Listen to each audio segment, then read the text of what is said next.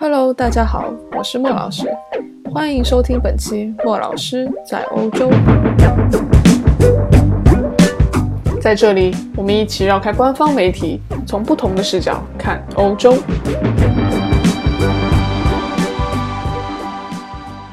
如果你有什么话题或者问题，想我在节目里为你解答，欢迎关注莫老师在欧洲新浪微博莫老师在欧洲，我看到一定有问必答，我期待你的关注哦。Hello，大家好，好久不见。啊，由于一直在忙毕业论文的原因，所以一直没有时间更新。然后我觉得是时候应该给大家问一声好，然后多跟大家交流交流。大概最近几个月吧，我其实我收到很多留言，很多人都其实很迷惑，就不知道说毕业之后怎么准备。到底是找工作啊，还是读研啊，还是留学？那今天我就想做一期节目，专门来讲一讲，我们面前到底有哪些路可以给我们做选择。因为我觉得，作来作为一个过来人来说，我的话是刚刚比你们先走那么一两步，那我觉得我的这个经历可能还是有比较有一些参考作用。那顺便提一句，如果有想做留学规划和学业规划的同学，你们可以通过我的微博莫老师在欧洲可以找到我的微信号，那我可以给你做一个详细的学业和留学规划。那这个规划的话，我主要是通过搜集你的一些个人信息和意愿，然后给你做出一个详细的呃学业规划或者是留学策划。呃，那这个的话是收费的，具体情况你可以加我的微信跟我了解。那我的这个不是留学中介，因为留学中介的话，他是一味的想推荐你。出国留学，然后告诉你一方单单方面的告诉你说留学怎么怎么好，怎么怎么好。那我这边的话是只是给你做一个学业规划，会给你分析是出国好呢，还是不出国好？你留在国内读研好，还是说出国留学的性价比更高啊？那如果你决定了你要出国留学，那我这边也是可以帮你做一个后期的一个策划。嗯，广告打完了，那我们也可以切入正题了。今天其实我就是想跟大家聊一聊如何给自己做一个学业规划。呃，那因为每一个人的呃情况不一样，条件不一样，然后自己想要的东西也不一样，所以我觉得这个不能一概而论，这只是我的一些个人观点，希望可以给你一些参考作用。在中国的学生的话，呃，跟国外不同，国外他们压力比较小，嗯，他们一般会选择在高中毕业之后先去社会上工作个。一两年或者是两三年，然后之后再回大学，选择他们自己喜欢的专业，再去攻读大学。那像我们在中国的话，呃，我们通常百分之九十九点九都是高中毕业马上步入大学。那这个的话就会有一个问题，就是很多情况下，就是你选择的这个专业，你其实也不清楚这个专业到底是做什么的，然后你对整个未来其实没有一个太好的一个理解，所以。很多同学会很迷茫，特别是在大二大三的时候，会觉得哎呀，好像自己学的这个专业什么用都没有。但其实，也如果你有一个早好的一个早期规划的话，其实你会更有奋斗的目标，会更清楚自己将会走向怎样的道路。但是话又说回来，人生充满很多不定性，所以我觉得就是说，呃，兵来将挡，水来土掩，但是机会总是给有准备的人。呃，所以我觉得怎么说，就是我们准备得做，但是具体结果怎么样，我们并不要去太在意它。不管你是糊里糊涂选择专业也好，还是你从听从你的家人建议也好，无论怎样，你步入大学之后，一般来说，我们都是高中毕业之后就步入大学，然后读读呃，然后读个两三年，一般到了大三、大四的时候，开始看到大家都毕业了，就开始想，哎呀。明年的这个时候我该怎么办呀？是找工作呢，还是读研呢，还是出国呢，还是自己创业呢？对吧？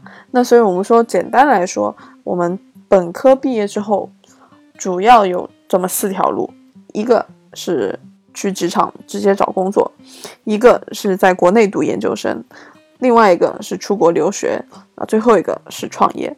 这四类呢，我们又可以把它分为两类，一个是继续读书。另外一个是工作，那我们今天就主要来说一说，呃，读书。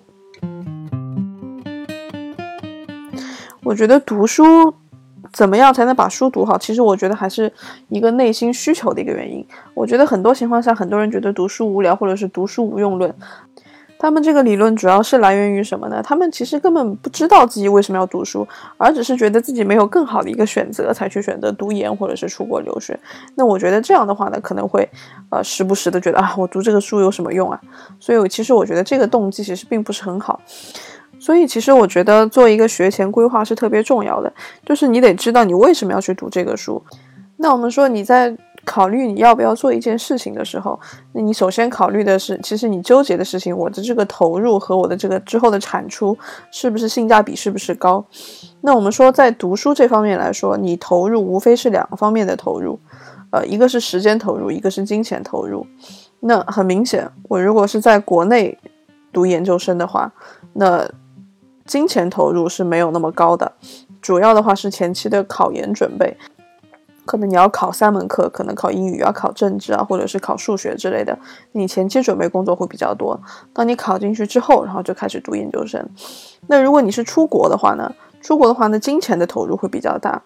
准前期的准备工作可能没有国内考研那么复杂，因为一般来说的话，你出国读研究生，要么就是要求你一个毕业论文，要么再是加一个雅思成绩。那后期。那些文案工作的话，如果你有时间，你可以自己完成；你没有时间，可以找中介。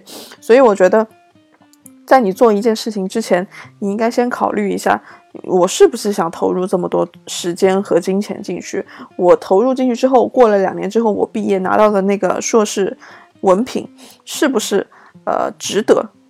那又那问题又来了，一个学前规划，作为一个在校的一个大学生，我觉得在你没有任何社会经历的情况下，你是很难去预计我的这个投入和产出比的。所以我觉得俗话说磨刀不误砍柴工，我觉得做一个很好的一个规划，我觉得其实是会给你将来省很多时间和金钱的。所以有兴趣的同学不要忘了联系我哦，因为这种都是早准备比晚准备。要好很多，因为有更多的时间去做很多的一些铺垫，呃，之后的结果也会好很多。那我们话再说回来，我这边给大家举一个例子，这个规划应该怎么个规划？应该从哪些方面去考虑这个问题？比如说，我是一个大三学市场营销的一个学生，那我初步决定，我应该要继续攻读读研究生。那剩下两个选择就是我要么出国留学，要么在国内读研。那像我刚刚说的，国内读研我得准备考试啊，那我准备考试我得准备一年吧，那我要是没考上怎么办呢？那我这一年是不是就白白花费时间了？那我要是出国留学的话，那我准备个雅思就可以了。那我这些文案工作我应该找谁来做呢？那我出国留学我要花可能花个三十万到五十万，两年之后拿到的我拿到的是一个呃海外的一个学位。那我在国内读书，我会省很多钱，但是我拿到的是一个国内的学位证书。那我在国内读书，呃，可以学到些什么呢？那我在国外读书又能学到些什么呢？那我毕业之后，我应该打算去做些什么？呃，比如说我要是在国内读研究生的话，那可能我会积累很多国内的人脉，呃，那我可能在之后毕业之后找工作可能会对我有好处。那如果说我是想移民的，那当然是。在国外读研究生留下来移民是更加方便。那如果说我是想说，我就是想出国镀个金，还是想最终回国找工作，那这个考虑的就会更多。那这个性价比的话，可能国内读读研究生，可能出国读研究生的吸引力就并不会那么大。所以我觉得，呃，这是一个很重要的一个选择。可能，但是在你在大二大三的时候，你不会去想这么远。很多事情都是旁观者清，或者说是过来的人会比你更加有经验，会知道哪些事情应该需要你去考虑，哪些事情可能不是那么重要。